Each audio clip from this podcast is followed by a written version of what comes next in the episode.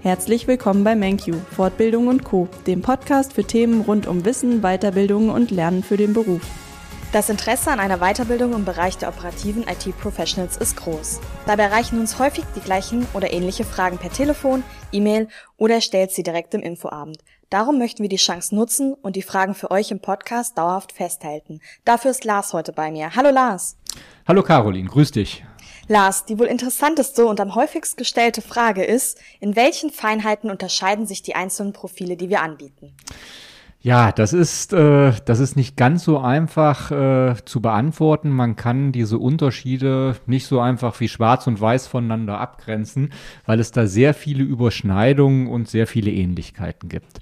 Grundsätzlich ist es ja so, es gibt insgesamt vier verschiedene Profile der IT Professionals, der operativen IT-Professionals. Ähm, beispielsweise den IT-Business Consultant, also den IT-Berater oder den IT-Business Manager, den IT-Projektleiter. Das heißt also, jedes Profil hat auch eine englische und eine deutsche Bezeichnung.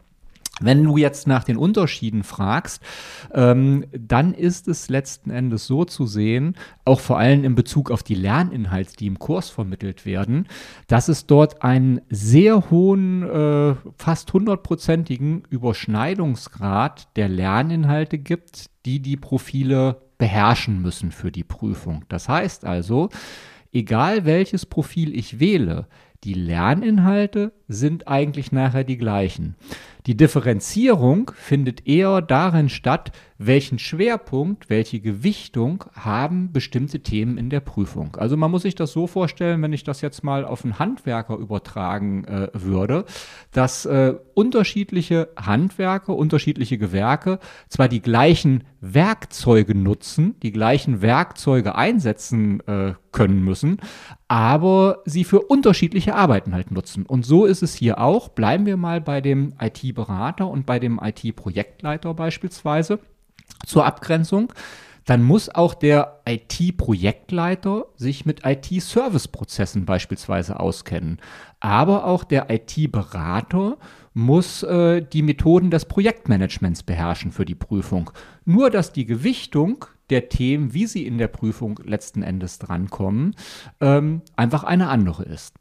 Letzten Endes bedeutet das also, die Wahl des Profils kann äh, ja eigentlich danach erfolgen, äh, wo ich persönlich meine Schwerpunkte sehe. Wenn ich jetzt beispielsweise schon als Consultant tätig bin, dann wähle ich vielleicht auch den IT-Business Consultant als Profil. Wenn ich vielleicht als IT ähm, als IT-Projektleiter intern im Unternehmen tätig bin, dann würde ich vielleicht eher den IT-Business Manager als Profil wählen. Aber grundsätzlich, die Lerninhalte über die IT-Fachthemen sind gleich an der Stelle. Wie gesagt, lediglich die Ausprägung, wie, in welchem Umfang werden sie benötigt, das unterscheidet sich in Nuancen. Es gibt aber auch Lerninhalte, auch in Bezug auf die Prüfung. Das sind dann Themen wie Personalmanagement und Mitarbeiterführung, die sogar zu 100 Prozent identisch sind, weil auch genau die identische Prüfung über alle vier Profile hinweggeschrieben wird. Das heißt also, es gibt keine großen Unterschiede, sondern eigentlich eher Details äh, und das führt aber nicht dazu, dass bestimmte Inhalte weggelassen werden bei dem einen oder anderen Profil. Das ist ja an sich gar nicht schlecht, dass sie sich sehr ähnlich sind, macht das aber vielleicht auch nicht so einfach für meinen beruflichen Alltag die richtige Weiterbildung dann in dem Bereich zu finden. Wie mache ich das am besten? Woher weiß ich, welches Profil wirklich in Gänze am besten zu mir passt? Ja, jetzt muss man, äh, das würde ich vielleicht unter einem bestimmten Aspekt äh, betrachten. Und zwar, wenn wir jetzt mal davon ausgehen, egal welches Profil ich wähle, ich lerne grundsätzlich erstmal die gleichen Methoden und Werkzeuge kennen, die ich brauche, um im IT-Bereich in eine Führungs-, in eine Management-Position reinzuwachsen. Also das, was ich dafür lerne, ist identisch. Jetzt äh, hat die Wahl des Profils, ähm, ja, die würde ich vielleicht eher unter dem Aspekt betrachten, in welche Richtung soll die Entwicklung gehen. Denn so ein Abschluss, so ein Zeugnis ist ja immer auch eine gewisse Eintrittskarte. Ja, das heißt, mit so einer Aufstiegsfortbildung, mit der Qualifikation habe ich nachher eine Eintrittskarte in der Hand, wo ich sagen kann, für diese ausgeschriebene Stelle besitze ich auch die notwendige Qualifikation. Und ähm, da ist es natürlich sinnvoll, wenn auf der Eintrittskarte, wenn ich dieses Wort mal so gebrauchen äh, darf, äh, auch draufsteht, äh, das, also diese Position, wie ich sie auch besetzen will. Das heißt, wenn ich eher in den Beratungsbereich gehen will, auch hier wieder, dann wähle ich den IT-Business Consultant. Wenn ich in die Projektleitung gehen will, wähle ich den IT-Business Manager, weil sich das auch im Wording letzten Endes widerspiegelt. Und ähm, von daher sollte ich mir überlegen, wo soll mein beruflicher Weg hingehen? Welcher Titel entspricht am ehesten der Karriere, die ich letzten Endes anstrebe. Weil dann ist für einen potenziellen Arbeitgeber wo ich dann quasi diese Qualifikation nachweisen will, sofort aus dem Titel schon ersichtlich, dass ich über entsprechende Qualifikationen verfüge. Okay, gut. Die Weiterbildung geht ja eh 18 Monate, das heißt, man denkt ja etwas in die Zukunft. Muss ich mich dann gleich zu Beginn der Anmeldung für ein Profil entscheiden oder kann ich das noch im Laufe der Weiterbildung wechseln? Ja, das kommt drauf an. Ähm, es muss an zwei Stellen muss eine Auswahl für das Profil getroffen werden. Wie ich eben gesagt habe, sind ja, haben wir ja, was die Lerninhalte angeht, eine hundertprozentige Deckungsgleichheit zwischen den verschiedenen Profilen letzten Endes. Das bedeutet also, auf den Kurs, auf den Unterricht, den ich belege, hat es keine Auswirkung. Das würde also im Umkehrschluss bedeuten, ich muss mich theoretisch noch nicht am Anfang schon entscheiden. Aber, jetzt kommt das Aber, an zwei offiziellen Stellen muss ich angeben, welches Profil ich wähle. Die erste offizielle Stelle ist der Aufstiegs-BAföG-Antrag, wenn ich denn Fördergelder für die Fortbildung benutzen möchte. Dann muss ich in dem Förderantrag schon angeben, für welches der Profile möchte ich perspektivisch die Prüfung ablegen. Und der Förderantrag wird bereits zu Beginn der Fortbildung gestellt, damit ich die Fördergelder auch zu Beginn der Fortbildung schon ausgezahlt bekomme. Das würde also dafür sprechen, ich muss die Entscheidung zum Beginn der Fortbildung treffen. Theoretisch besteht aber die Möglichkeit, äh, auch nochmal einen Wechsel später zu äh, vollziehen und dann müsste der Antrag bei der Förderstelle nochmal geändert werden. Ist immer mit einem großen Aufwand verbunden, aber es ist nicht unmöglich. Deshalb könnte ich mich theoretisch auch nochmal umentscheiden. Der endgültige Zeitpunkt, wo die Entscheidung feststehen muss, ist der Zeitpunkt, bei dem ich mich dann bei der IHK für die Prüfung anmelde. Denn bei der Prüfungsanmeldung muss ich mich für ein ganz konkretes Profil entscheiden letzten Endes. Lars, da hast du ein wichtiges Thema angesprochen, die IHK. Was ist denn, wenn meine IHK vor Ort die Prüfung der operativen IT-Professionals für das Profil, wofür ich mich entschieden habe, nicht anbietet oder nur ein anderes Profil prüft? Ja, das kann natürlich immer mal vorkommen, denn die Prüfung der operativen IT-Professionals ist auch eine sehr spezielle Prüfung und aus dem Grund wird sie auch nicht von jeder IHK in Deutschland angeboten. Grundsätzlich ist es so, dass ich in der Regel die Prüfung hier ablege bei einer IHK, die bei mir vor Ort ist, also in deren Kammerbezirk ich meinen Arbeitsort oder Wohnort beispielsweise habe. Wenn meine regionale, lokale IHK diese Prüfung nicht anbietet, dann bekomme ich in der Regel von der zuständigen IHK, von dieser zuständigen IHK eine sogenannte Freistellung und kann dann einfach mir eine andere IHK aussuchen, bei der ich die Prüfung äh, ablegen kann. Das gilt natürlich in dem Fall, wenn die Prüfung der operativen Professionals überhaupt nicht angeboten wird, gilt aber natürlich auch, wenn vielleicht nur das Profil nicht angeboten wird, was ich anstrebe von der Prüfung her. In beiden Fällen ist letzten Endes diese konkrete Prüfung nicht im Angebot und ich halte eine Freistellung und kann zu einer anderen IHK meiner Wahl dann gehen. Bei MenQ ist es grundsätzlich so, dass wir schon viele Jahre äh, sehr erfolgreich mit der IHK in Bielefeld, also das ist die IHK Ostwestfalen, zusammenarbeiten. Und die IHK Ostwestfalen ist die IHK in Deutschland, die das größte Prüfungswesen für die operativen IT-Professionals hat. Dort werden also alle Profile angeboten zu allen Terminen, die möglich sind, also zweimal im Jahr. Und ähm, wenn jemand jetzt wirklich sagt, meine lokale IAK bietet es nicht an und ich habe auch keine IAK direkt in der Nähe, dann besteht immer die Möglichkeit, dass über uns dann die Prüfung in Bielefeld abgenommen wird. Das heißt, die Prüfungsdurchführung ist definitiv sichergestellt. Du hast es eben angesprochen, zweimal im Jahr findet die Prüfung statt. In welchem Zeitraum findet die von der IHK genannten Prüfungsteile statt? Und welche Prüfungsteile gibt es? Ja, das, ähm, also die Termine unterscheiden sich halt nach den verschiedenen Prüfungsteilen. Insgesamt besteht die Prüfung der operativen IT-Professionals ja aus drei Prüfungsteilen. Wir haben die IT-spezifischen Fachaufgaben, das ist eine schriftliche IT-Prüfung. Dann haben wir eine schriftliche Prüfung zu Personal- und Führungsthemen, kombiniert mit einer mündlichen Prüfung. Und wir haben als dritten Prüfungsteil die IT-Projektarbeit, was sich offiziell betriebliche IT-Prozesse nennt. Und dort muss eine Projektarbeit über einen längeren Zeitraum erstellt werden und anschließend eine mündliche Prüfung abgelegt werden. Jetzt ist es so, dass die ersten beiden Prüfungsteile, die IT-spezifischen Fachthemen und die schriftliche Personalprüfung, grundsätzlich fest terminiert sind. Das heißt, es gibt für lange Zeit im Voraus festgelegt, dort schon bundesweit einheitliche Termine, die jeweils im Frühjahr und Herbst eines Jahres stattfinden. Das heißt, ich kann also entweder im Frühjahr, das ist in der Regel so der Zeitraum April, äh, zu einer schriftlichen Prüfung gehen oder ich kann im Herbst zu einer schriftlichen Prüfung gehen. Das ist in der Regel so der Zeitraum Oktober. Es kann auch mal in den Mai und in den November reinrutschen, aber in der Regel ist es April und Oktober, also Frühjahr und Herbst. Diese Termine stehen im Voraus fest und für diese Termine oder auf diese Termine abgestimmt haben wir natürlich auch unsere Kursdauer, dass ich den Kurs entsprechend so abgeschlossen haben kann, dass ich während der Kursdauer erstmal den ersten Prüfungsteil, die IT-spezifischen Fachthemen während der Kursdauer ablegen kann und ein halbes Jahr später dann zu der schriftlichen Personalprüfung gehen kann. Und wie gesagt, diese Termine stehen im Voraus fest. Unterschiede gibt es bei der IT-Projektarbeit, die ich schreibe, also die, der Prüfungsteil betriebliche IT-Prozesse.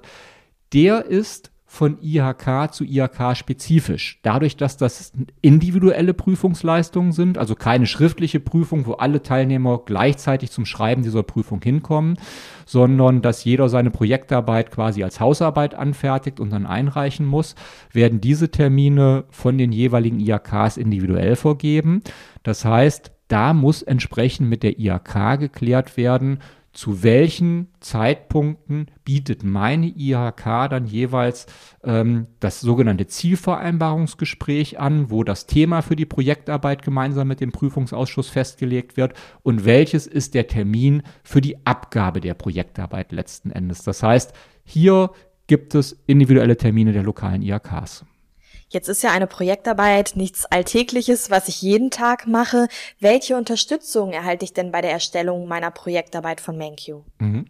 Ja, also bei der Projektarbeit geht es ja letzten Endes darum, dass man das Know-how, was man im Lehrgang aufbaut, dass man das auch auf die Praxis überträgt. Das heißt also, im Rahmen eines solchen Projektes soll ich das Wissen, was ich, was ich lerne, was ich aufgebaut habe, auch wirklich in der Praxis anwenden, vielleicht in der Rolle eines eines Projektleiters beispielsweise und soll das über diese Dokumentation nachweisen. Das heißt also, der erste Schritt ist natürlich, dass ein guter Unterricht gemacht wird, dass ich genau die Methoden und Werkzeuge im Unterricht kennenlerne, die ich auch nachher für die Praxis brauche.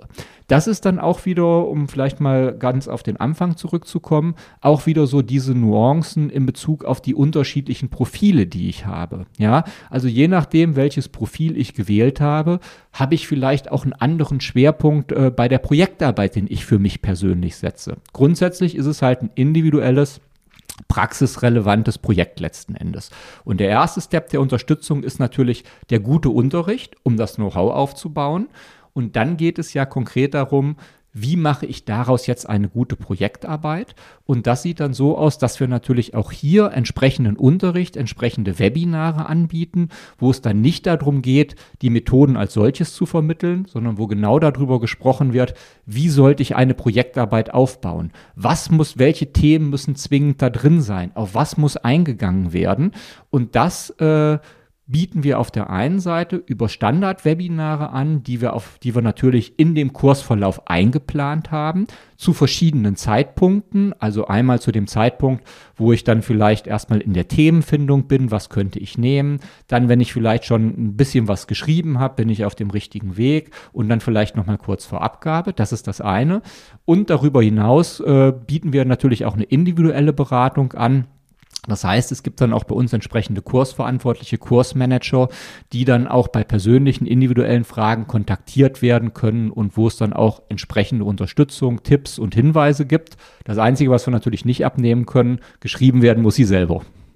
Ja, das hört sich auf jeden Fall nach einer sehr guten Unterstützung an. Das Thema Projektarbeit beinhaltet Projekt. Jetzt stellt sich für mich noch die Frage, muss es denn ein reales Projekt sein oder kann es auch ein virtuelles Projekt sein. Ja, auch dieses Thema unterscheidet sich äh, ein wenig von IHK zu IHK, könnte also auch gegebenenfalls einen gewissen Einfluss darauf haben, bei welcher IHK lege ich meine Prüfung ab, beziehungsweise kann ich meine Prüfung ablegen.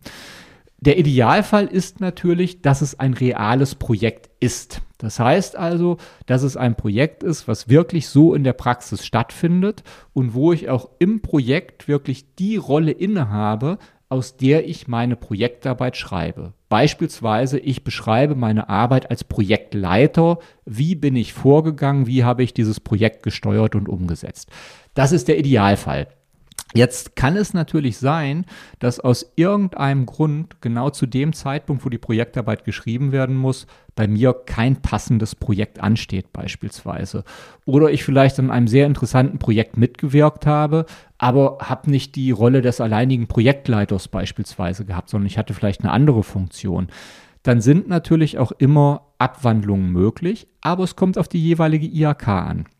Das heißt also, es gibt bestimmte IAKs, die verlangen wirklich, dass das ein echtes, reales Projekt ist, was genau so durchgeführt worden ist. Äh, das würde es aber natürlich erschweren für den einen oder anderen, wenn das Projekt gerade nicht passt oder keins ansteht, die Prüfung abzulegen. Trotzdem muss das Ablegen der Prüfung natürlich möglich sein. Und deshalb gibt es auch IAKs, die das anders handhaben. Also beispielsweise die IAK Bielefeld, die ich vorhin genannt hatte, wo sehr viele, deutschlandweit sehr viele Teilnehmer äh, ihre Prüfung zum operativen IT-Professional ablegen. Diese IHK akzeptiert beispielsweise auch virtuelle Projekte. Virtuelle Projekte heißt in diesem Fall, man muss sich das ähnlich vorstellen wie eine Fallstudie. Also man skizziert ein Szenario und beschreibt dann im Rahmen einer Arbeit, wie wäre ich vorgegangen, wenn dieses Szenario Wirklichkeit gewesen wäre letzten Endes. Das nennen wir dann virtuelle Projekt oder ein virtuelles Projekt in dem Fall ist möglich, so dass ich auch grundsätzlich die Chance habe, die Prüfung abzulegen. In dem Fall, wenn das wirklich so sein sollte, empfehlen wir aber, äh, es nicht zu 100 Prozent äh, sich alles auszudenken und ein virtuelles Projekt zu nehmen, auch wenn das theoretisch möglich wäre, sondern dann ist es sinnvoll, wenn ich zumindest auf irgendwas aufbaue, vielleicht ein Projekt, äh, wo ich beteiligt war, was schon länger zurückliegt, wo ich weiß, wie ist das abgelaufen. Denn es geht ja auch darum, in so einer Projektarbeit zu beschreiben, welche Probleme, welche Schwierigkeiten sind aufgetaucht? Wie wurde mit diesen Schwierigkeiten umgegangen? Wie habe ich Entscheidungen getroffen? Wie habe ich als Projektleiter vielleicht Konflikte gelöst oder ähnliches? Und dann ist es immer hilfreich, wenn man ein entsprechendes Projekt vor Augen hat. Das heißt also im Idealfall ist es wirklich ein reales Projekt, wo ich genau das beschreibe, wie es auch gewesen ist. Die zweitbeste Variante ist, zumindest ein reales Projekt als Basis zu haben, wo ich vielleicht meine Rolle anders skizzieren muss oder wo was länger in der Vergangenheit zurückliegt. Und die dritte Variante ist ein komplett virtuelles Projekt, äh, was einfach eine größere Herausforderung dann beim Schreiben der Projektarbeit ist und was halt nicht von jeder IAK akzeptiert wird. Das muss vorher geklärt werden und dementsprechend ist davon auch ein bisschen die Wahl der prüfenden IAK abhängig. Aber das sind ja auf jeden Fall viele Möglichkeiten, die Projektarbeit zu erstellen. Da sollte ja auf jeden Fall etwas von greifen. Genau, also letzten Endes ist es so, das ist, glaube ich, das, was wichtig ist, was jeder mitnehmen kann. Man kann sich für die Fortbildung, wenn man sagt, ich möchte diese Qualifikation gerne erlangen, auf jeden Fall entscheiden, und es wird möglich sein, die Prüfung auch abzulegen, wenn ich natürlich die entsprechenden Zulassungsvoraussetzungen erfülle. Und äh, das kann ich machen, auch wenn ich vielleicht jetzt noch nicht weiß, welches Projekt könnte ich dann nehmen, wenn es soweit ist. Das soll also keinen davon abhalten, quasi diese Qualifikation zu erlangen. Und das ist auch grundsätzlich so gewollt. Jetzt habe ich ja schon vieles über die Projektarbeit und die Profile an sich gehört. Welche Unterstützung erhalte ich denn noch dann bei der Vorbereitung auf mein Fachgespräch? Mhm. Also das Fachgespräch ist ja Bestandteil des, des Prüfungsteils ähm, Projektarbeit. Das heißt also, die Projektarbeit muss man sich so vorstellen, dass ich halt eine Projektdokumentation anfertige über einen längeren Zeitraum. Äh, Oft ist das ein halbes Jahr beispielsweise. Das heißt, das Ganze startet mit einem Zielvereinbarungsgespräch. Das Thema wird festgelegt mit dem Prüfungsausschuss. Dann habe ich ein halbes Jahr Zeit, diese Projektdokumentation anzufertigen und dann wird die Projektdokumentation beim Prüfungsausschuss eingereicht. Der Prüfungsausschuss begutachtet diese Projektdokumentation und entscheidet dann, werde ich auf dieser Basis zugelassen, ist die Projektarbeit ausreichend, die Projektdokumentation, um für das sogenannte Fachgespräch zugelassen zu werden. Und dieses Fachgespräch gehört direkt zu diesem Prüfungsteil mit dazu. Das heißt also, der eine Part ist die schriftliche Dokumentation und der zweite Part ist dann diese mündliche Prüfung. Und diese mündliche Prüfung besteht aus, es ist nicht ein reines Fachgespräch, sondern es beginnt mit einer Präsentation. Das heißt also, im Rahmen einer Präsentation stelle ich erstmal mein Projekt vor. Das heißt also, das ist quasi eine komprimierte Version der Projektarbeit in Form einer Business-Präsentation, wo ich vorstelle, wie habe ich das Projekt durchgeführt. Und an diese Präsentation, in der ich mein Projekt vorstelle, schließt sich dann das Fachgespräch mit dem Prüfungsausschuss an. Also klassische mündliche IHK-Prüfung, wie man die auch von anderen Profilen kennt. Kombination aus Präsentation und Fachgespräch. Und auch das ist natürlich letzten Endes ein bisschen Übungssache. Das heißt also, thematisch bin ich da wahrscheinlich sattelfest schon, wenn ich äh, eine sehr gute Projektdokumentation erstellt habe. Also wenn ich da wirklich Arbeit investiert habe, habe eine vernünftige Projektdokumentation abgegeben, dann bin ich eigentlich auch inhaltlich schon sehr gut auf diesen mündlichen Prüfungsteil vorbereitet. Ähm, Trotzdem macht es natürlich Sinn, einfach auch um ein bisschen die, die, Nervosität zu nehmen vor so einer mündlichen Prüfung, dass auch das vorher gesprochen, besprochen und geübt wird. Und auch da bieten wir entsprechende Webinare, also sprich Unterrichtseinheiten an, die dann vor diesen mündlichen Prüfungsteilen stattfinden, wo dann nochmal die Teilnehmer die Möglichkeit haben, Fragen zu stellen, wo vielleicht auch mal so eine Präsentation gehalten werden kann, wo man das durchspielt. Also letzten Endes äh, ist es wie bei allen Prüfungsteilen, alles das, was für die Prüfung relevant ist, bieten wir auch entsprechende Unterstützung an. Entweder in Form der Standardwebinare, die ohnehin eingeplant sind, oder in Einzelfällen dann auch mit individueller Beratung, wenn es spezielle Fragen gibt. Vielen Dank, Lars. Das hört sich ja alles sehr, sehr gut an. Ich habe viele wichtige Informationen bekommen und weiß, worauf ich achten muss. Super, dann freut es mich, dass ich dir da einigen Input geben durfte. Ganz herzlichen Dank, Caroline.